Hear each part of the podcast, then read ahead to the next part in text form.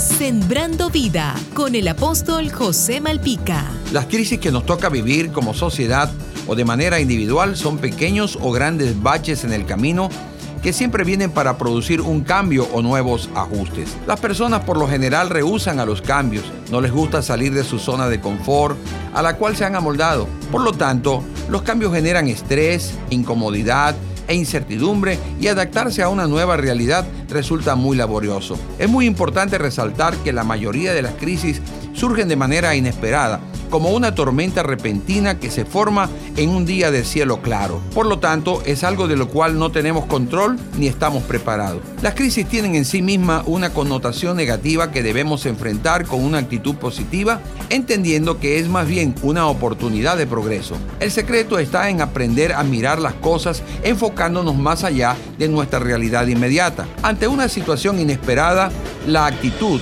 como la enfrentemos marcará el fracaso o la victoria. Si tenemos nuestros pensamientos en orden y no nos dejamos dominar por las emociones, sino que prevalecen nuestros principios y valores como la fe y la esperanza en Dios, nuestra boca se convertirá en un instrumento capaz de cambiar nuestra realidad más difícil en paz y prosperidad a favor nuestro. Jesús no te promete librarte de las tormentas, pero sí un arribo seguro. Si le entregas tu corazón, Él te ayudará y ordenará tus pensamientos. Jesús te dice, no te dejaré ni te desampararé.